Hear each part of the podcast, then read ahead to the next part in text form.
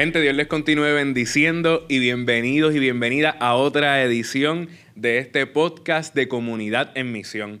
Eh, gracias al Señor, eh, tengo el privilegio de ser parte del equipo pastoral y mi nombre es Daniel Rivera Rosado y aquí estamos desde la Metropolitana y hoy me acompaña Luis Guillermo Montañez Vega.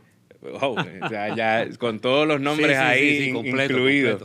Eh, y para mí una bendición y un privilegio compartir contigo hoy, Luis. Eh, damos gracias al Señor que precisamente como una comunidad en misión, pues tenemos la oportunidad eh, de conversar con otras personas y nutrirnos de esa sabiduría y, de, esa experiencia.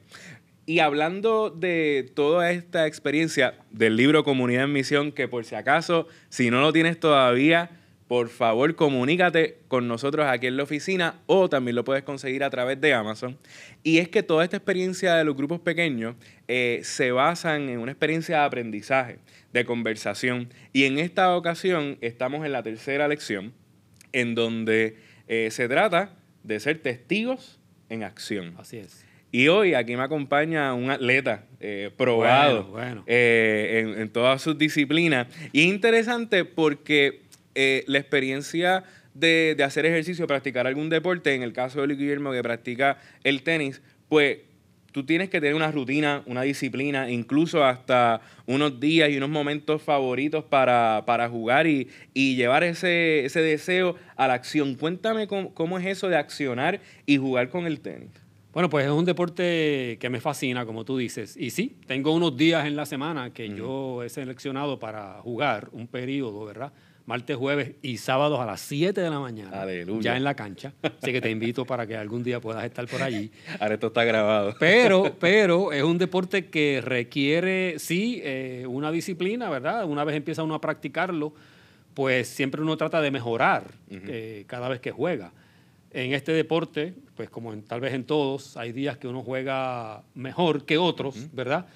Porque es un deporte muy es físico, pero también es un deporte muy mental. O sea que hay que ver, tiene que haber una combinación de esa acción, como yo me preparo físicamente, ¿verdad? Que generalmente estamos bastante preparados dentro de las capacidades que uno tiene y la edad, pero también cómo yo me preparo mentalmente para asumir o llevar a cabo el plan de juego que desarrollo, que quiero desarrollar pensando en el oponente que tengo. En el caso nuestro, pues somos amigos y jugamos las mismas personas y ya uno sabe más o menos qué tiro generalmente esta persona va a hacer, pero requiere uno estar siempre alerta para que esa bola que llega a velocidad no te dé a ti, sino que tú puedas devolverla, puedas contestar, puedas contestarla, puedas ponerla donde tú quieres, que es la acción que has pensado hacer para ganar el punto, que es el objetivo. Claro. O sea, que hay que estar realmente en movimiento y con la mente puesta en lo que estoy haciendo. Fíjate lo interesante que tú traes del concepto del juego, que hay que tener una disciplina, hay que saber cómo contestarle con quien estamos jugando o en el caso más extremo con el contrincante. Seguro. Eh, y, y, hay quizá eh, todo un proceso de que no es meramente darle ahí una bola, hay unas estrategias. No, no, no, no es coger la raqueta y darle a lo loco, como en ningún deporte, no es tirar la bola de baloncesto a lo loco, no. Hay una estrategia, hay una forma de pararte, en el caso del tenis, y poner la mano y poner los pies y mirar la bola y dónde la quieres poner. Y hay una estrategia de cuando estás en el juego, pues si le tiro la bola a este lado, la va a contestar muy probablemente por este lado y yo estoy esperando esa bola para ponerla en el lado contrario. Esa es la teoría, ¿verdad? Y es lo que se hace. Suena sencillo, pero no es tan sencillo. Claro. Pero tenemos que planificar porque no puedo llegar allí a hacer una acción a lo loco. Y ahí miren eso, tenemos que planificar.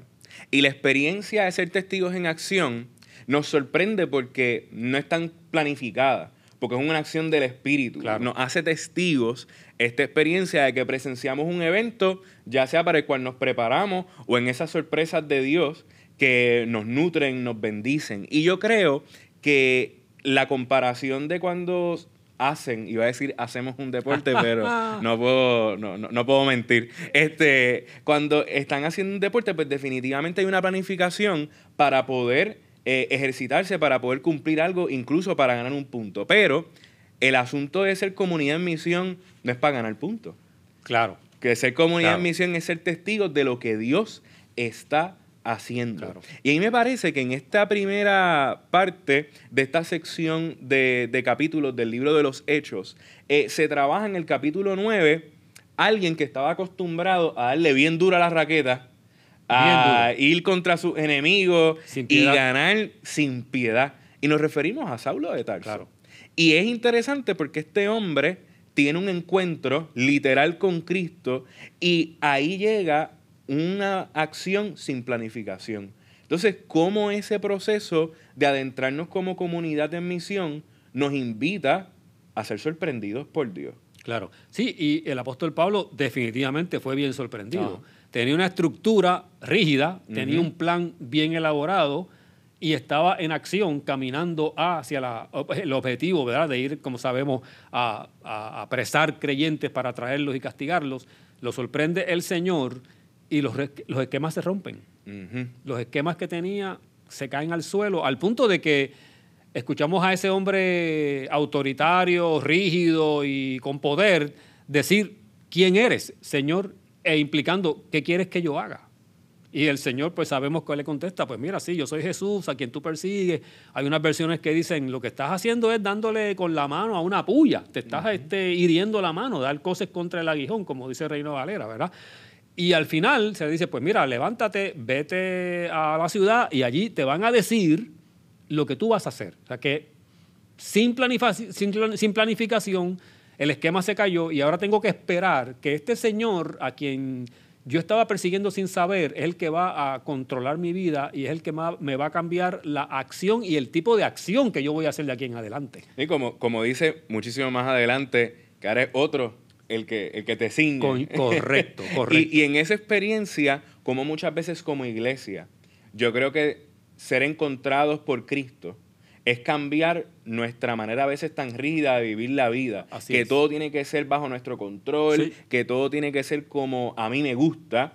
Y ahí es que la comunidad, yo creo que es lanzada verdaderamente a la acción. Fíjate, Daniel, me lleva eso a pensar y a decir que, eh, pues, hemos o estamos, yo creo, en un momento en la historia cristiana en Puerto Rico y tal vez en el mundo, de repensar incluso cómo predicamos, cómo hacemos el evangelio, cómo evangelizamos a la comunidad. Pues yo soy ya viejo, obviamente, llevo todos mis años de vida en la iglesia y la forma tradicional era antes pararnos en una esquina con tres bocinas y predicar un sermón e invitar a la gente. Eso se puede hacer y todavía se hace. Los otros días yo escuchaba a alguien desde mi casa haciéndolo en el barrio, cerca de donde yo vivo. Pero no necesariamente ese esquema y esa acción es lo que hoy día la gente está más sensible para escuchar. Hay otras alternativas en la misión, ¿verdad? Como que atender la calle en la necesidad, descubrir una familia en dolor. El otro día en la actividad de plugin, que hablando de actividades distintas, eh, contaba una de las personas que participó que muy cerca de aquí, en la calle, ella estaba doblándose a recoger la basura y cuando de momento la sorprende una vecina y le dice, ¿quiénes son ustedes? Y ella se pone a hablar con ella y al final la señora, ya a mitad de la conversación, le dice, ¿y a ustedes les permiten orar por las personas? O sea, no fue la persona de la iglesia la que le pidió permiso para orar, sino la señora le dice, ¿a ustedes les permiten orar por las personas? Y ella le dijo, pues claro que sí. Y la necesidad de la señora era que tiene una nieta con leucemia y necesitaba claramente alguien que orara por su nieta en ese momento. ¿Por qué la aborda la señora? Yo es que yo te vi recogiendo basura con una sonrisa. Eso, cuando me lo contaron, me llamó la atención. Pero en la acción y, y, en la sintonía del Espíritu, ¿verdad? Que es el que nos lleva y nos dirige, se juntó esa actitud de la que recogía con la necesidad de la persona y la disposición de la persona de la iglesia en claro que sí, vamos a orar. Y efectivamente oró por la persona. Y estamos pensando, ¿verdad?, en mantener un seguimiento a esa persona para saber qué ha ocurrido. Y ahí está interesante ese concepto de la, de la disposición. Porque una vez somos sorprendidos por Cristo, yo creo que siempre nos ponemos bien contentos y contentas y estamos en toda tenemos toda la energía para proclamar el Evangelio, pero de momento puede llegar la ocasión en el que decimos que esto es a mi manera. Pues esta alegría, pues como yo quiera, y es para la gente que a mí me cae bien, y de momento llegan los Cornelios. Así mismo es. A ese pasaje de Hechos 10, es una cosa espectacular. bien interesante porque fíjate que muchas veces vamos por la comunidad con una sonrisa como esta hermana de la iglesia y la gente nos ve, pero cuando la gente nos aborda, hay veces que puede ser que la disposición cambie. Porque quizás esa persona no tiene la apariencia que a mí me gusta, eh, no viene del lugar que a mí me agrada, y ahí eso juega con, la acción que el Espíritu nos llama. Cuéntanos de esa experiencia que Pedro tiene con Cornelio. Seguro, y, y, ese, como dije, ese capítulo es espectacular, y yo creo que es uno de los capítulos más importantes en la historia de los hechos, ¿verdad? Porque si no se da esa apertura, pues eh, posiblemente la historia sería otra. Si no me equivoco, Cornelio es el primer europeo que viene al Evangelio y viene de una manera particular, un hombre eh, aplos, porque dice el texto que oraba, diezmaba, Dios lo escuchaba. Claro. Y pero, pero a pesar de todo eso, manda o lo instruye para que mande a buscar a Pedro que tiene un problema mientras se da la conversación o la visión del ángel con Cornelio, la conversación, Pedro está teniendo una visión que está rompiendo también esquemas, ¿verdad? No puedo comer de animales inmundos, tengo hambre. El Señor le dice, pero no llames inmundo, si tienes hambre, come.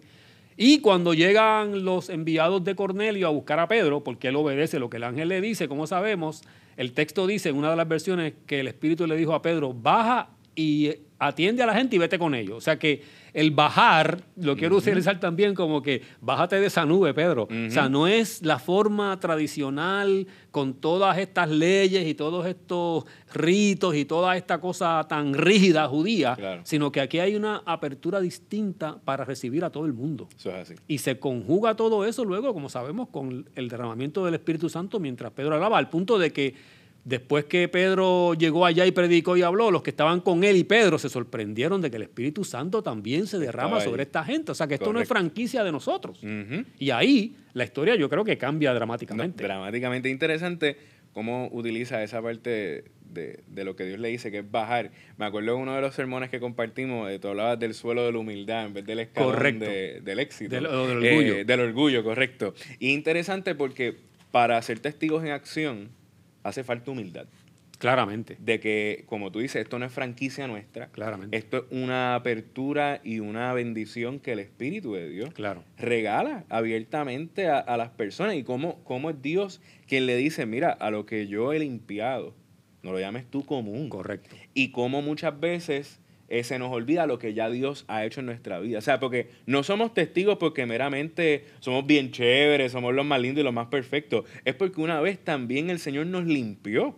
Y como la comunidad en misión también es entonces llamada a llevar ese mismo mensaje de limpieza, de apertura y transformación a las personas que nos rodean, que quizás tienen otras dificultades, tienen otras complicaciones, y cómo el Señor abre la oportunidad y el espacio para que esa transformación se dé. Y fíjate que para lo que sucede entonces en el capítulo 11, que son unas, unos portentos y, unos, y unas afirmaciones de un pueblo que ve posibilidades, un pueblo que educa, un pueblo que se lleva al servicio. Es interesante porque eh, al final ya del capítulo 11, en el verso 30, ellos dicen que determinaron servir con lo que tenían. Claro. Y yo creo que muchas veces queremos impresionar eh, a la gente, a los cornelios de la vida, con que somos bien perfectos y perfectas, pero tenemos que determinar servir a la gente con lo que tenemos para verdaderamente ser testigos en acción. Claro, y hablabas de, ese acto o esa acción, esa actitud de humildad, que yo siempre digo cuando hablo de la humildad, no hay cursos de humildad en las universidades. no te enseñan ese curso. Pero la Biblia realmente está plagada de la necesidad de vivir de esa manera porque somos humildes de saber que tenemos el privilegio, no el derecho, de ahora ser testigos en acción porque nosotros estuvimos en medio de una situación difícil claro. y alguien también posiblemente fue testigo del Evangelio y de su poder para sacarnos a nosotros de la situación, ¿verdad? En, la gracia del Señor. Y luego ahora nosotros convertirnos en testigos con lo que tenemos. Eso es así. Con lo que tenemos. Eh, uno de los pasajes, ¿verdad? Este, de, todo ese, de ese grupo, de ese libro de Hechos, Habla de esta mujer que murió, que era una servidora fiel, Dorcas. ¿Y, con qué servía? Pues con hilos, con agujas y con telas. Y uno diría, pero con, hijo, con, con hilo, con agujas y telas, ¿qué yo puedo hacer con eso? Pues ella hacía realmente lo que era necesario, vestidos para las mujeres que en aquel entonces no tenían el dinero para ir a la boutique, ¿verdad? De la esquina a comprarse una prenda Pero la entrega de ese vestido, yo pienso, con la actitud y la acción de amar y de decirle a esa persona, eres tan importante que esto es para ti, había ahí un testimonio, había una acción de ese testigo. Y es interesante, siempre que se habla de Dorcas, yo me acuerdo de mi mamá, mami eh, ha sido costurera toda la vida. Mi, mamá también lo fue. Y, es interesante porque eh, ese proceso de, la costura, eh, si uno se acuerda de algunas imágenes del Nuevo Testamento en los Evangelios, la capa era bien importante para los pobres. Y vemos cómo algunas veces eh, los pobres en, su proceso hasta tiraban las capas cuando tenían algún encuentro con Cristo. Y en ese detalle, en ese proceso, eh, yo creo que la experiencia de, Dorca lleva entonces a saber que Dios estaba pendiente y cómo alguien tan importante que se preocupaba por la gente desprovista es un, es un detalle muy importante. Y otro detalle más importante es lo que se da en el capítulo 12, que obviamente todo el mundo se acuerda de quizás del encarcelamiento de Pedro, pero como Pedro es liberado, claro. y hay una muchacha que es la que recuerda y señala que él está allí, y es Rode. Y como todo este trayecto de ser testigos en acción, Luis Guillermo, yo creo que nos lleva a, a ser testigos de grandezas de Dios, pero en lo sencillo. Amén. Así es. Y cómo es el Espíritu de Dios el que nos impacta con la buena noticia para que entonces tú y yo podamos compartir esa buena noticia a, la comunidad. ¿Cómo ya ahí, a manera de cierre, pudiéramos ir perfilando esto para llevarlo a la práctica, así como el tenis? Claro, muy bien. Eh, yo te escuchaba y pienso que Pedro, Dios utiliza a Pedro para algo grande como lo de Cornelio, pudiéramos decir de acuerdo a nosotros. así. Pero es el mismo Pedro que luego ora por Dorcas. Claro, es grande porque murió y con la oración de Pedro resucita pero lo traigo en el sentido de que aquel hombre es importante y era necesario, pero esta mujer que no tiene título, posiblemente no lo dice, una costurera sencilla, también es importante en el reino y hay que levantarla para que siga sirviendo. o sea que nos da a nosotros realmente las herramientas para, como bien decías, con lo que Dios te ha dado, en la oportunidad que tengas. A veces uno está en la fila haciendo algo, en una fila de algún sitio, y de momento uno mira hacia el lado y ve una persona compungida, entristecida, o uno empieza a hablar, ¿verdad? Buscando ser cortés y va descubriendo que esa persona tiene una necesidad y es, y es el Señor que te dice, este es el momento, no puedes perder la oportunidad de ser testigo. Porque eh, aquello que se dijo de ir por todo el mundo, alguien después dijo, es mejor decir yendo, o sea, yendo al supermercado, yendo a la fila, yendo a tal sitio, te encuentras con alguien y ahí se presenta la oportunidad para bendecir a esa persona siendo testigo del reino, del poder de Dios. Así que, amada iglesia, no podemos perder la oportunidad de ser testigos. Amén. Y el Señor nos invita a su misión para compartir nuestra historia y lo que Cristo ha hecho en nuestra vida, pero con la conciencia de que Dios nos está invitando. Y quisiéramos que a manera de cierre pudiéramos reflexionar en las preguntas que precisamente esta unidad nos invita a hacernos. ¿Qué acciones encontramos en esta sección de la palabra que pueda aplicar a nuestra vida espiritual? ¿Cuáles son esas acciones que afirman a una iglesia en su misión? ¿Cómo podemos integrar a todas las generaciones en el proyecto de la acción? Y finalmente, ¿qué acciones puedes testificar que han transformado tu fe, tu familia, tu trabajo y ministerio? Iglesia, no pierdas la oportunidad de ser testigo de lo que Dios ha hecho en tu vida para compartirlo con las demás personas. Será hasta la próxima. Espero que este episodio haya sido de mucha bendición. Dios te bendiga.